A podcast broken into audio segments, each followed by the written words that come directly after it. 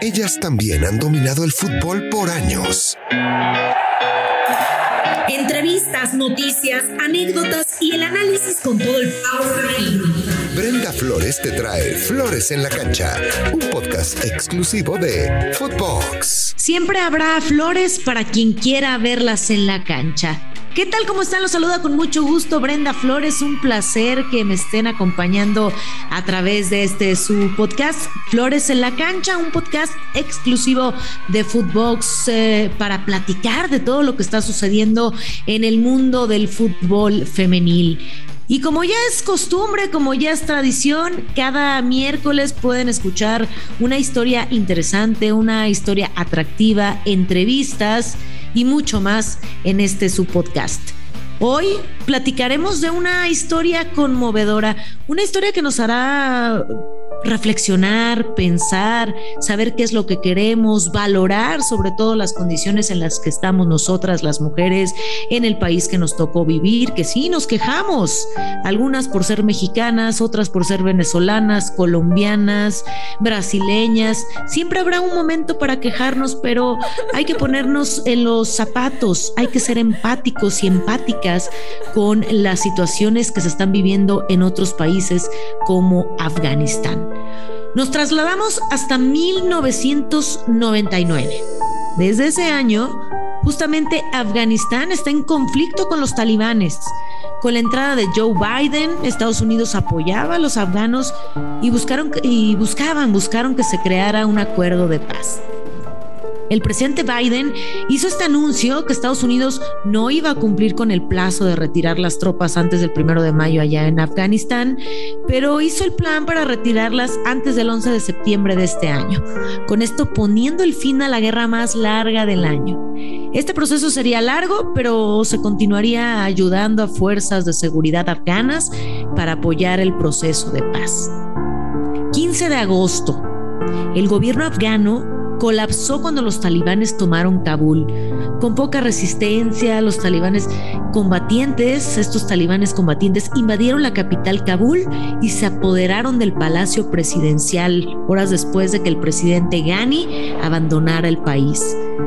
Estos líderes talibanes dijeron que mantendrían conversaciones con funcionarios afganos para formar un gobierno islámico abierto e inclusivo el expresidente afgano Karzai y Abdullah, exdirector ejecutivo de Ghani, crean un consejo para, para facilitar una transición pacífica a un gobierno talibán. Y todos nos preguntamos, se preguntarán ustedes, mujeres, hombres, todos los que nos están escuchando, ¿esto afectó al fútbol femenil?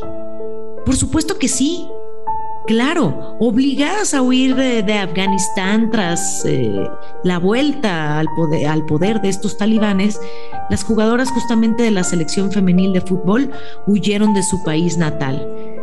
Y también se preguntarán, ¿a dónde? ¿Quién les abrió la puerta? Bueno, pues fue Portugal. En Portugal, a ellas y a sus familias, las jugadoras llegaron el 19 de septiembre con un grupo de 80 refugiados afganos y alojados provisionalmente en hoteles. La víspera, las jóvenes futbolistas se habían reunido eh, con su capitán Farjunda Mukhtar, que viajó desde Canadá para traerles material deportivo, para dirigirlas, para prepararlas para su partido amistoso contra el Benfica. La salida de Afganistán no fue sencilla para ellas, no fue fácil. Las jugadoras habían intentado huir en varias ocasiones y gracias a esa operación conjunta de autoridades estadounidenses y portuguesas lograron por fin salir. Estoy muy contenta de volver a jugar, me cuesta creerlo. Estas son las palabras de todas las jugadoras que pudieron salir y principalmente lo manifestó Omul Banin Ramsey, eh, como ella, ella seguramente todas las demás también lo manifestaron. Y ustedes recordarán el episodio anterior de Nadia Nadim, una jugadora también que logró salir y triunfar. Ahorita estamos mencionando algunas que pudieron salir, pero A lo mejor en un futuro hablaremos de los grandes éxitos como lo hizo Nadia Nadim, con la certeza, con la fortaleza de poder enfrentar, de llegar a Dinamarca. En esta, en ocasión con Nadia Nadim fue llegar a Dinamarca, situaciones que parecen eh, sencillas, pero son lo más complicadas, parecen sencillas cuando vemos tocar el éxito a, a estas jugadoras como Nadia Nadim. Y bueno, pues lo dijo Mulvanim Ramsey, una jugadora afgana y como ella, las demás jugadoras también seguramente no lo podrán creer, ya entrenaron, ya se adaptaron poco a poco, se mostraron felices de estar en el país de Cristiano Ronaldo también, hay algunas mostrando su fanatismo por esta situación y por este jugador. Y bueno, desde su regreso al poder en Afganistán, haciendo un recuento de todo esto el 15 de agosto pasado, los talibanes han dejado ver que las mujeres podrán practicar deporte, pero bajo algunas condiciones estrictas, oh, principalmente esta de no ser vista por el público. Qué ironía, ¿no?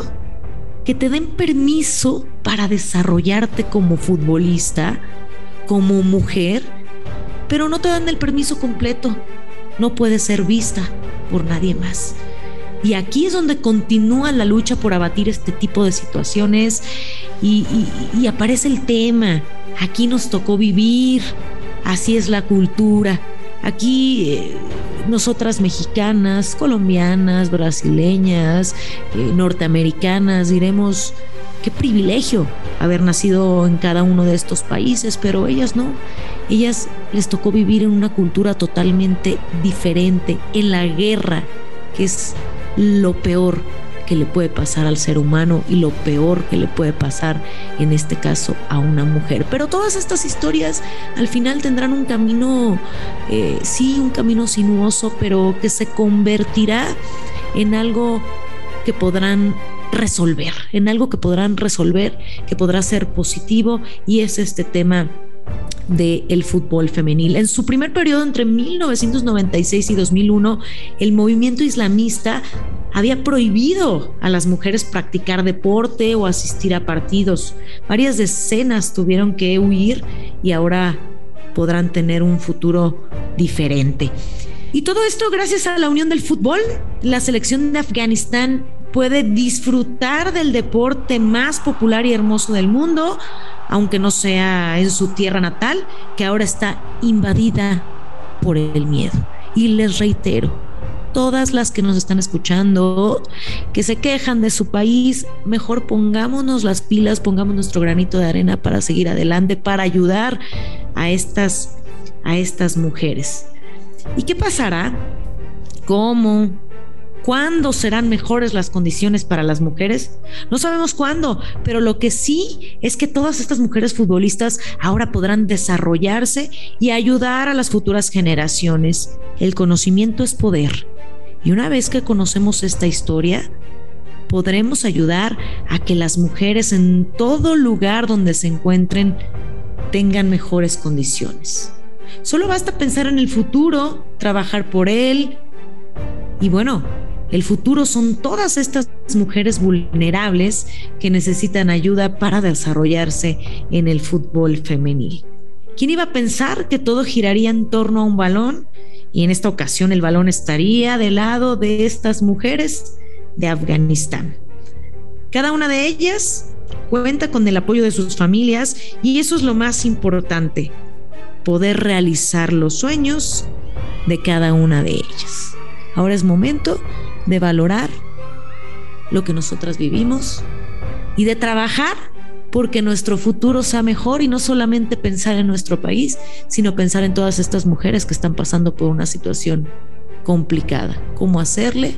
Eso ya depende de cada una de nosotras. Y les reitero, el conocimiento es poder y cuando se conoce la historia podemos ayudar.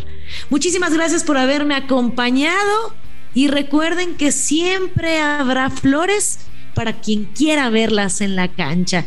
Nos escuchamos todos los miércoles en este su podcast exclusivo de Footbox. Flores en la cancha, soy Brenda Flores, hasta la próxima.